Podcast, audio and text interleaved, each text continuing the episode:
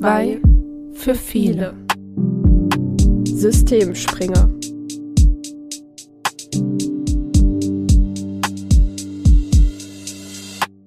Hallo und herzlich willkommen zu einer neuen Folge unseres Podcasts. Hi Jessie. Hi Saskia. Wahrscheinlich müsste man mal dieses Hi Jessie und Hi Saskia aus allen Folgen nebeneinander legen. Es klingt wahrscheinlich immer gleich. Aber wir sind so blöd und nehmen es jedes Mal neu auf. Richtig. Bevor wir mit dem eigentlichen Thema starten, ähm, dachte ich mir gerade, wir holen mal eine alte Methode hervor. Und zwar die Blitzlichtrunde. Und da es meine Idee war, bekommst du drei Fragen von mir gestellt. Fühlst du dich bereit?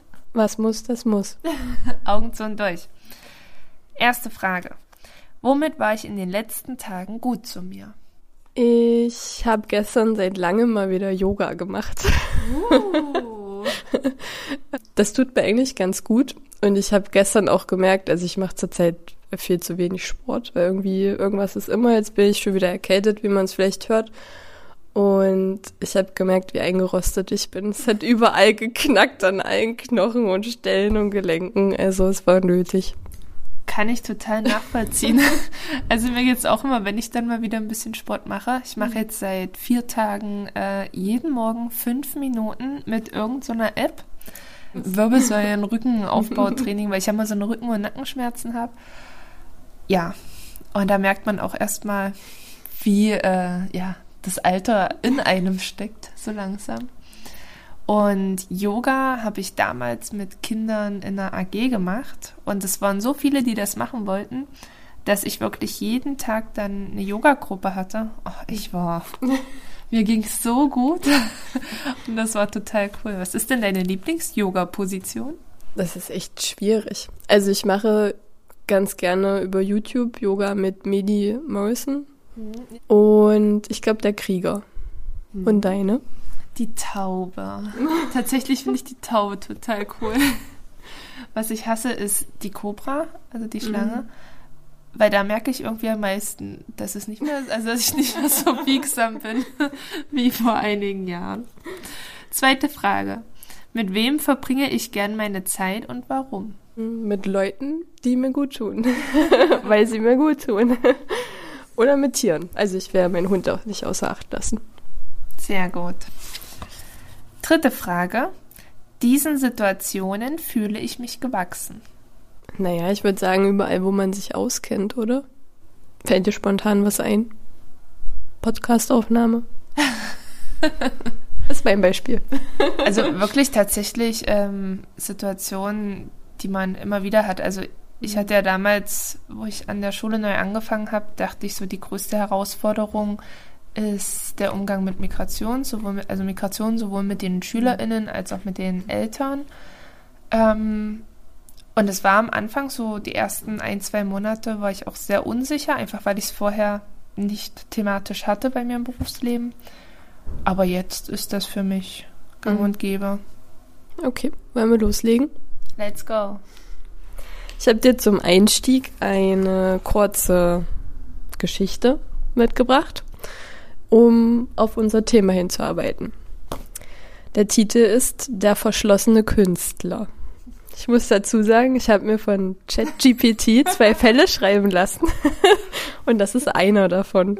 An der Sekundarschule gibt es einen Schüler namens Tim, der in der Öffentlichkeit als ruhig und introvertiert gilt. Tim ist ein talentierter Künstler, der oft in der Schule allein zeichnet und seine Werke für sich behält. In letzter Zeit hat sein Verhalten jedoch auffällige Veränderungen gezeigt, er wirkt noch zurückgezogener, vernachlässigt seine schulischen Aufgaben und hat Schwierigkeiten, sich in sozialen Situationen zu engagieren. Einige Lehrer haben bemerkt, dass Tims Noten abfallen und sie machen sich Sorgen um sein emotionales Wohlbefinden. Die Lehrer haben bereits versucht, mit Tim zu sprechen, aber er bleibt verschlossen und teilt seine Gefühle nicht mit. Da seine Veränderungen offensichtlich sind und sein Leistungsabfall besorgniserregend ist, entscheidet die Schule, die Schulsozialarbeiterin einzubeziehen. Tada! Und du möchtest jetzt von mir wissen, was ich an dieser Stelle tun würde, nehme ich an. Na sicher. Ich würde auf jeden Fall mit in die Klasse erst einmal reingehen, um ihn so zu beobachten. Also einfach als Hospitationsaufgabe würde ich das erstmal machen.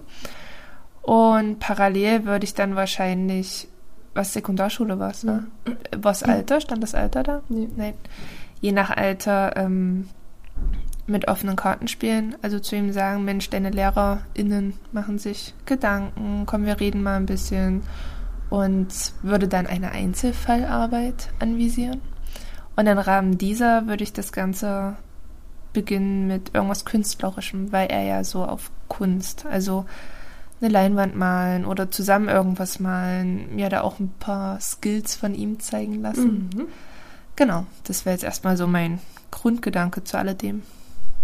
Ich lese mal noch kurz vor, was hier die Schulsozialarbeiterin Frau Müller mit Tim gemacht hat.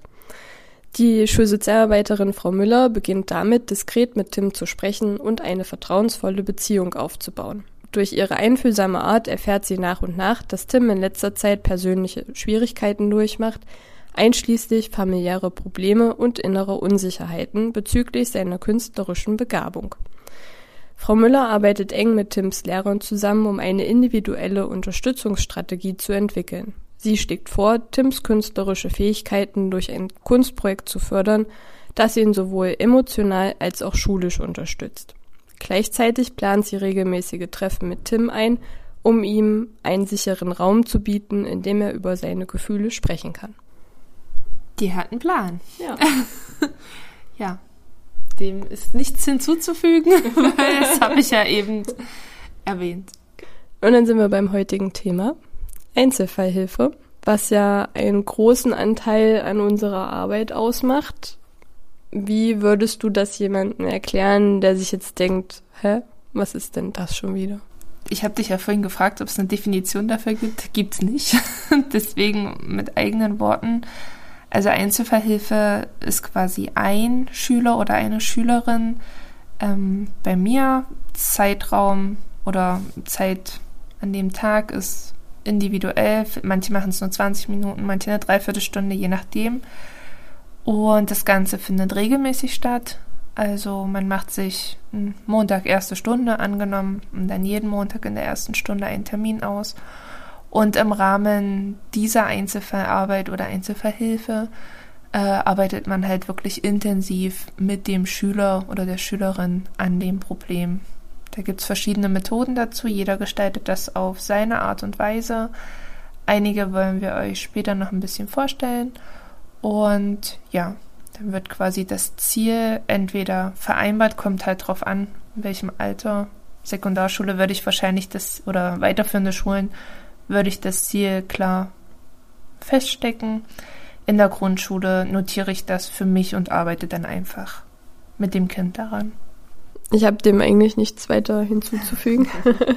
ähm, ich habe mir noch daneben geschrieben, ähm, Hilfe zur Selbsthilfe. Das hatten wir ja in unserem Adventskalender, äh, also in unserer Adventskalenderfolge schon mal, dass es ja in der Einzelfallhilfe vor allem auch darum geht, die Kinder irgendwie dazu zu befähigen, dann mit ihren Problemen möglichst gut umgehen zu können.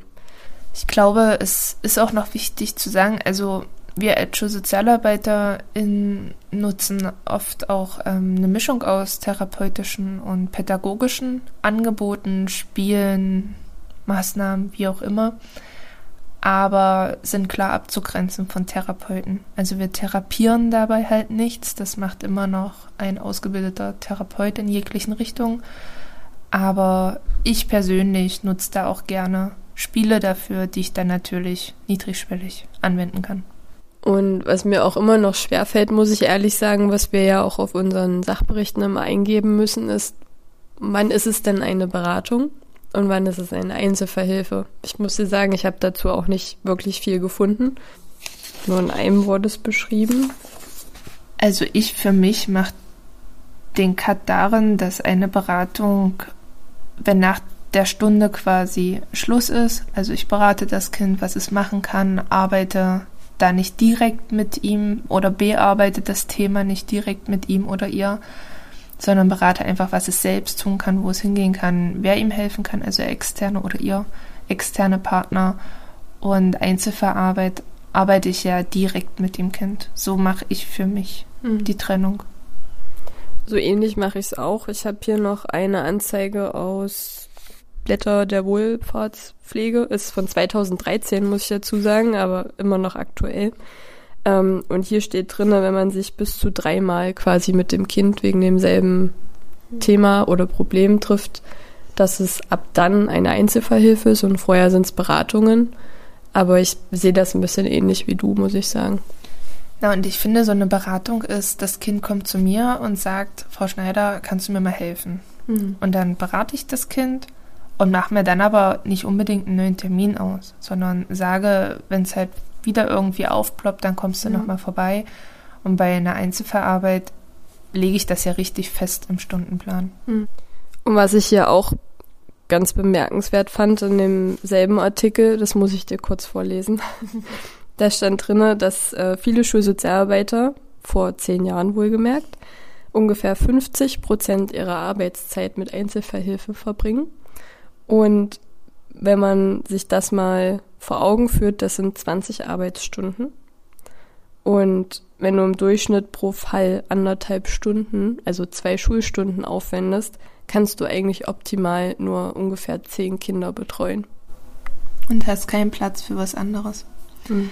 Also ich hatte ja die Schwierigkeit im letzten Schuljahr, dass ich viel Kompetenztrainings gemacht habe in den Klassen, aber dann festgestellt habe, dass die Kinder eigentlich ein intensives Einzelfalltraining brauchen. Habe das in diesem Schuljahr für mich umstrukturiert, ähm, habe auch sehr viele Kinder in der Einzelfallarbeit und habe aber auch da gemerkt, wie sich das schon vor zehn Jahren geäußert hat, dass ich einfach an meine Grenzen aus ähm, ja, organisatorischen und Zeitgründen gekommen bin und daraufhin zum Beispiel die Kinder, die verhaltensauffällig sind, jetzt in Kleingruppen zusammengenommen habe. Also das muss letztendlich jeder für sich entscheiden, gucken, wie es im Plan reinpasst. Wenn ich mhm. natürlich nur drei verhaltensauffällige Kinder habe, dann ist das möglich, aber so wird es schwierig. Aber ich fand es halt wirklich auch verrückt, wenn man sich überlegt, man sitzt halt wirklich zwei Schulstunden mit einem Kind pro Woche zusammen, was ich so durchaus ganz realistisch finde eigentlich. Ähm, du musst das ja auch noch vor- und nachbereiten. Ja. Das heißt, du musst ja dann noch, wer schreibt, bleibt, ähm, ja. dokumentieren und ähm, dir gegebenenfalls ja auch noch irgendwas vorbereiten, methodenmäßig, das Familienbrett besorgen oder wie auch immer. Ja, dir vorher Gedanken machen, was mache ich denn jetzt mit dem Kind überhaupt? Ja. Welche Themen ploppen denn so bei dir in der Einzelfallhilfe auf? Also wie gerade schon erwähnt, auf jeden Fall die verhaltensauffälligen Kinder, Umgang mit verbaler und nonverbaler Aggression, Gewalt. Das ist großes Thema, wo ich halt jetzt raus aus den Kids quasi ähm, Kleingruppen gebildet habe, um das da zu bearbeiten. Ähm, ja, und ansonsten viel so, wenn es ums Häusliche geht, dass mhm. Kinder sich da einfach mal ja jemanden brauchen, um das auszusprechen und dann halt auch einfach regelmäßig brauchen. Ich habe zum Beispiel auch ähm, eine Schülerin, die hat Suizidgedanken geäußert, aber eher, also nicht direkt, sondern so zwischen der Blume. Sie möchte nicht mehr leben, weil ihre kleine Schwester nicht immer mit ihr das spielt, was sie möchte, so nach dem Motto. Und nur daraufhin wurde sie bei der Beratungsstelle abgelehnt. So, und jetzt hängt das Mädchen in der Luft und irgendwie muss er aber trotzdem geholfen werden, obwohl dieses Suizidthema ja gar nicht im Vordergrund steht. Das sind ganz andere Baustellen. Ja, das ist viel. In meiner alten Schule war Trennung der Eltern ganz mhm. großes Thema und Leistungsdruck ist jetzt hier weniger. Ähm, Umgang mit Gefühlen, das, was die Kinder halt leider nicht gelernt haben oder noch mehr verinnerlichen müssen, wo ja dann auch wieder die Verhaltensauffälligkeiten raus resultieren. Und dann so viel halt auch diese Schulverweigerer. Also auch mhm. selbst wenn sie jetzt regelmäßig kommen, ähm, wo wir ja in unserer Folge davor ausgiebig drüber gesprochen haben, habe ich die trotzdem noch eine Zeit lang in der Nachbetreuung, einfach nur um das zu verfestigen und sobald sich da irgendwie was wieder zeigt, das aufzugreifen. Ja. Das sind so die Hauptthemen eigentlich bei mir, ja. Das mit der Gewalt würde ich vielleicht noch mal ein bisschen unterteilen in ähm, Thema Mobbing, quasi die Gewalt sich von anderen auf dich richtet oder, naja, Wut und Regulationsprobleme, wenn du deine Wut gegenüber anderen nicht kontrollieren kannst. Das kommt immer noch ganz häufig. Und dann ist wieder die Frage, ist es jetzt Einzelverhilfe oder nicht, aber ganz oft kommt auch so dieses Thema Streit und dann sind es ja immer dieselben, die sich streiten, die du dann bei dir sitzen hast. Mhm, würde ich eigentlich auch noch ehrlich gesagt unter Einzelverhilfe zählen, aber das sieht, glaube ich, immer jeder anders. Ich würde zum Beispiel nicht machen. ähm, und Mobbing muss ich sagen, bei mir tatsächlich in der Einzelfallberatung gar nicht. Wenn ich jetzt mal so meine Kinder gerade durchgehe. Weil bei Mobbing nehme ich mir dann wirklich die Gruppen immer direkt zusammen und bespreche das. Und bin da auch, muss ich sagen, auch wenn es immer viel Arbeit ist, aber relativ gut dran, das im Keim schon zu mhm. ersticken. Also sobald das war heute früh erst wieder der Fall, ähm, wurde ein Mädchen von zwei Mitschülern im Bus äh, gemobbt, beleidigt etc. Und das haben wir dann auch direkt ähm, besprochen. Erst wir drei zusammen, dann habe ich es der Ethiklehrerin, die gerade da Unterricht hatte, weitergegeben. Da wurde mhm. das nochmal mit aufgegriffen. Und zu guter Letzt hat es die Klassenlehrerin nochmal thematisiert und ich glaube, es ist angekommen. Ja. ja. Ich finde das Thema Mobbing auch, also es klingt immer so hart, muss ich ehrlich sagen. Und vielen ist eigentlich schon geholfen, wenn du einfach das Selbstwertgefühl nochmal stärkst und das ist halt dann so ein Thema für Einzelverhilfe bei mir. Ja. Ich hatte in meiner alten Schule auch immer ähm, ganz viel Konzentrationsübung. Mhm. Da hatte ich auch oft die Kinder alleine und bis es dann halt viel wurde, dann in Kleingruppen. Das war auch noch sowas für eine Einzelverarbeit. Dann wollen wir mal gucken, wie gehst du denn so vor? Du hast hier schon ein bisschen was ausgebreitet, habe ich gesehen. Ja.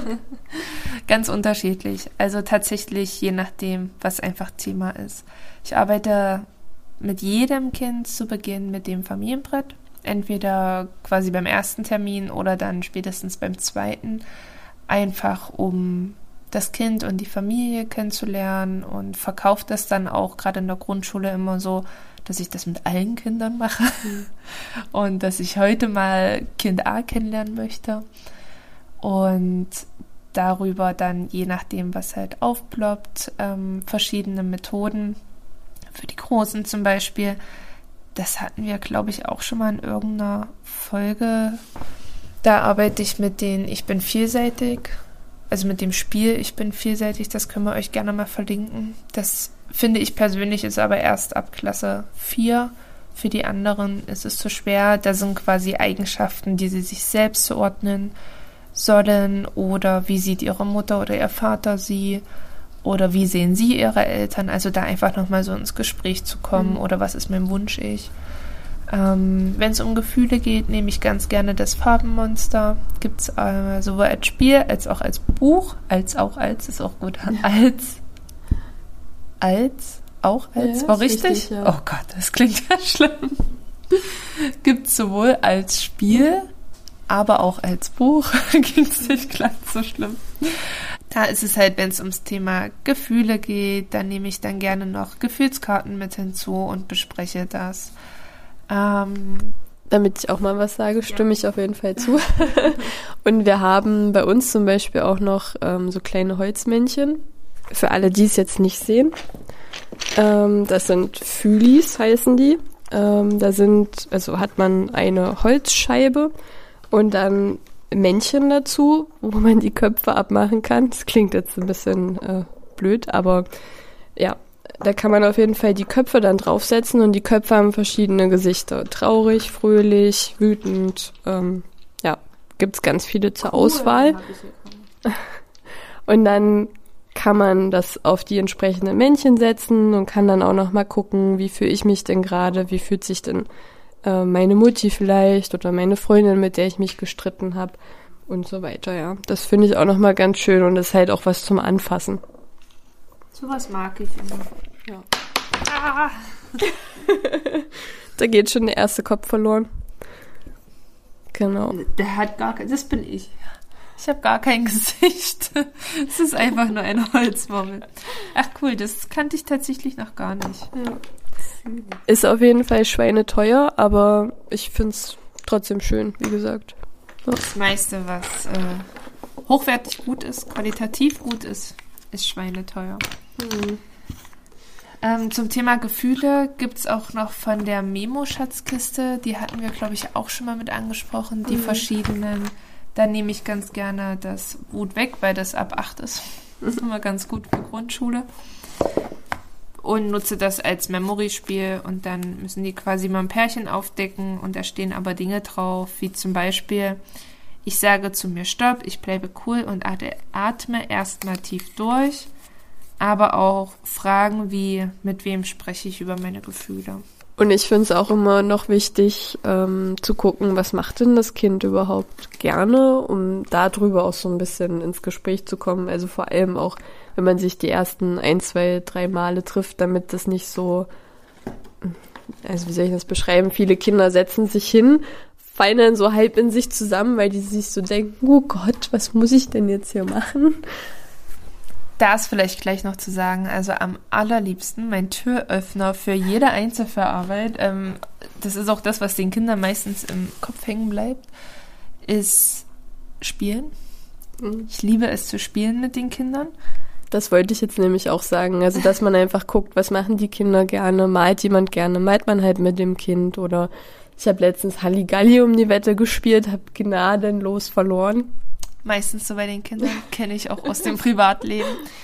Ich habe bei mir im Büro zum Beispiel auch die Gravitrix Murmelbahn. Mhm. Kommt immer gut an. Gerade bei den Jungs ist das der absolute Renner. Dann habe ich jetzt für mich noch ein Spiel entdeckt, das ist ab 8, ähm, ist auch relativ kurz, maximal eine Viertelstunde. Und das ist 5 Minuten History. Das ist äh, so mit Codieren und so, das macht echt Gaudi und ein Teamspiel. Oder dann ganz klassisch sowas wie Wer ist es? Oder dieses, ähm, ich weiß gar nicht, wie das heißt, mit dem äh, Rush Hour, mhm. wo die dann das mhm. Auto mhm. rausfahren müssen. Genau. Und ich muss sagen, ich suche die Spiele auch immer so raus, worauf ich Lust habe, weil ich muss ja auch voll dabei sein, also ja. authentisch sein und brauche dem Kind da ja nichts vorgaukeln. Oder wenn ich ein Kind habe, was gerne malt oder bastelt, ich habe auch immer so kleine Holzschatzkisten oder irgendwas, was man gemeinsam bebasteln, anmalen kann und einfach darüber ins Gespräch kommen. Also der Vielfalt und Fantasie sind eigentlich keine Grenzen gesetzt, was man quasi mit den Kindern machen kann. Und du hast gerade schon was ausgepackt. Ja. Ich habe mir die Mühe gemacht und habe mich von Instagram leiten lassen ähm, es gibt ja das, Achtung, Schleichwerbung, IKEA Glücksrad. Und das habe ich mir gekauft und tatsächlich umgemodelt für die Sozialarbeit.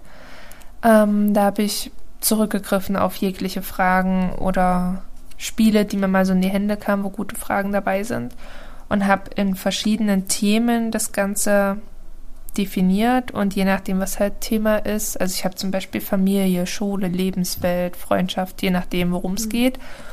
Und da hängt an jeder Ecke, wir können ja mal bei Instagram ein Foto hochladen, ähm, eine Frage und die Kinder müssen dann immer während der Einzelverhilfe bis zu drei Fragen beantworten, also dreimal am Glücksrad drehen. Die freuen sich immer wahnsinnig und finden es cool, diese Fragen zu beantworten. Das hätte ich tatsächlich nicht gedacht, weil als ich so ein bisschen jetzt auf deine Fragen geillert habe, dachte ich mir so, boah, die sind aber teilweise echt schwer oder tiefgründig.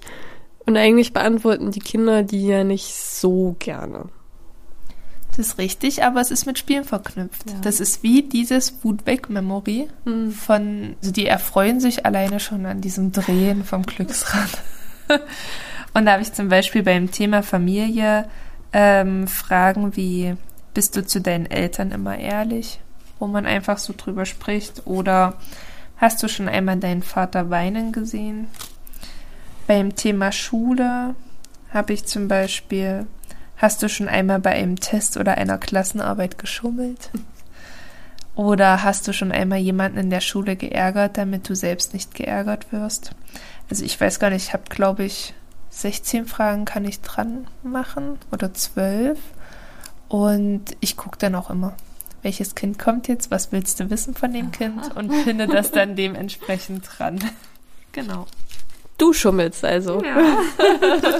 Ja, also auf jeden Fall eine coole Idee, finde ich. Ich habe leider kein Glücksrad und ich glaube, die sind auch alle immer sehr schnell ausverkauft. Richtig, richtig. Es ist sehr schwierig und bloß nicht bei eBay oder eBay Kleinanzeigen, da werden die für Haufen Kohle danach äh, verhökert. Also die kommen bei Ikea immer mal wieder rein ins Sortiment. Und dann habe ich noch ein Spiel vom Belz Verlag vor mir liegen. Das finde ich ganz cool, wenn es so um Perspektiven geht, unter anderem halt mit den Schulverweigerern auch. Das heißt, hier gehe ich lang. Das Lebenswege Legespiel, übelster Zungenbrecher, Lebenswege-Legespiel. Und das ist ein Therapiespiel für die therapeutische und pädagogische Arbeit mit Kindern und Jugendlichen ab sechs Jahre. Das sind quasi kleine Quadrate mit Straßenbildern drauf und mal mit Regen, mal mit einer Wiese, mit Schnee, alles kreuz und quer. Und das ist vor allem, glaube ich, auch mal ein Tipp für die älteren äh, Schüler quasi. Genau, dann mal mit einem Tunnel, mit einer, mit einem Kreisverkehr, also wirklich wie aus dem Straßenverkehr. Und dann gibt es noch Kärtchen dazu, da steht halt Zuhause, Sportplatz, Freunde, Freundinnen, querbeet. Und ich kann ja mal hinten das ganz kurz vorlesen. Wo geht's lang? Geradeaus? Nein, hier rechts oder doch lieber links rum? Hier gehe ich lang. Ja, welchen Weg möchtest du gehen? Und an welchen Orten warst du in deinem Leben bereits? Jeden Tag gibt es so viel Neues zu entdecken und Dinge zu entscheiden, die prägend für uns sind.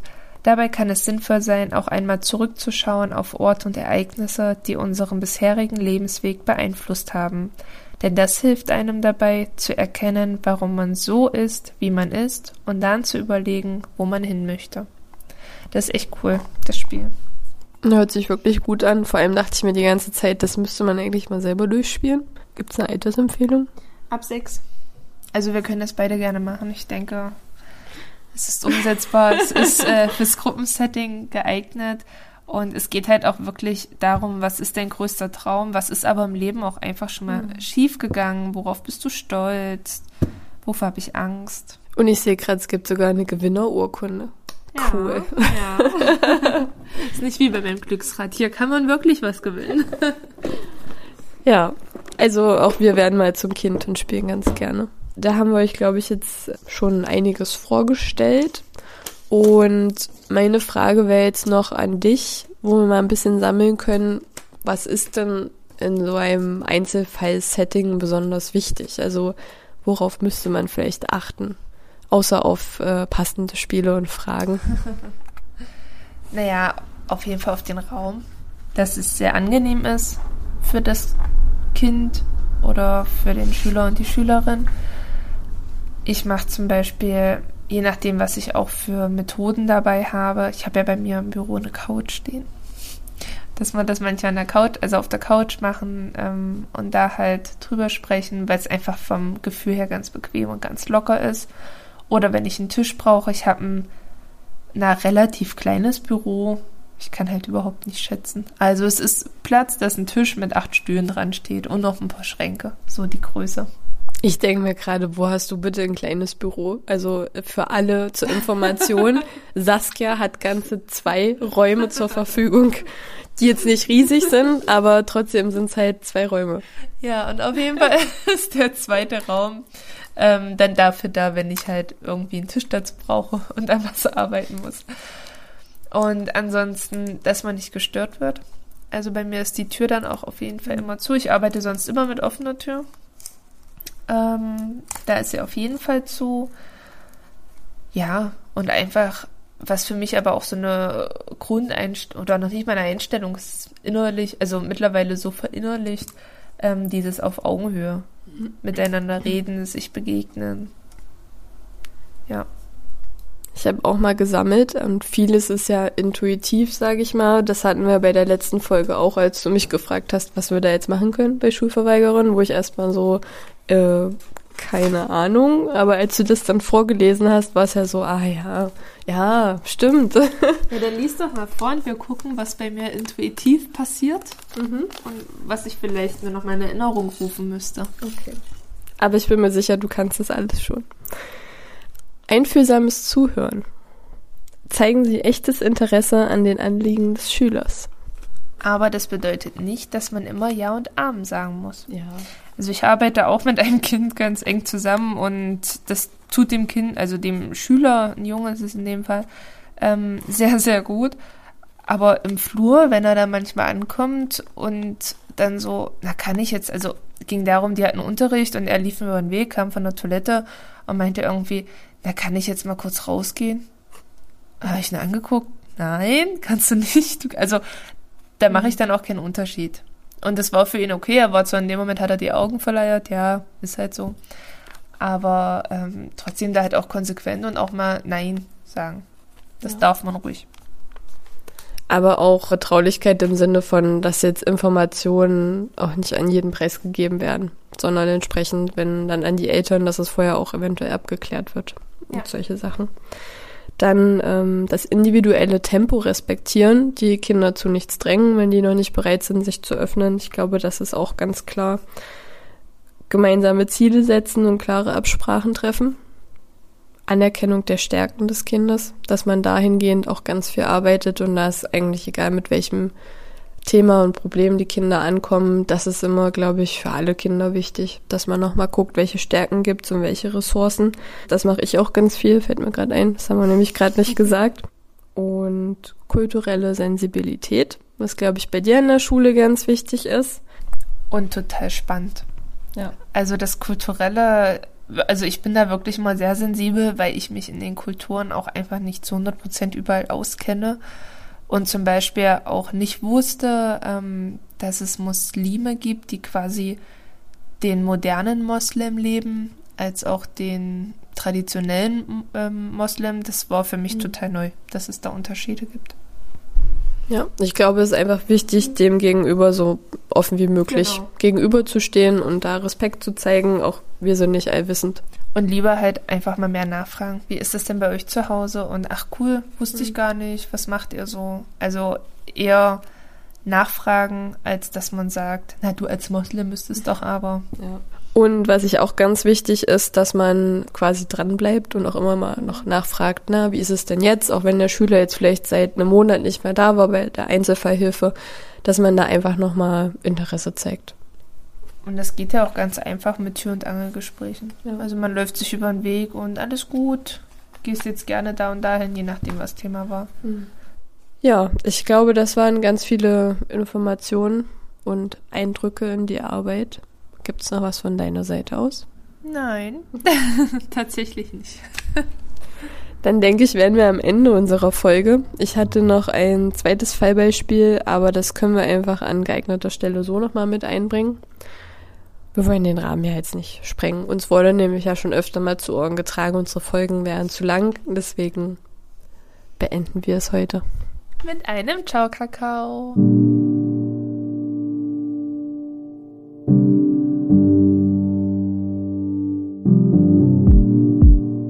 Zwei für viele. Dieser Podcast könnte wichtig sein.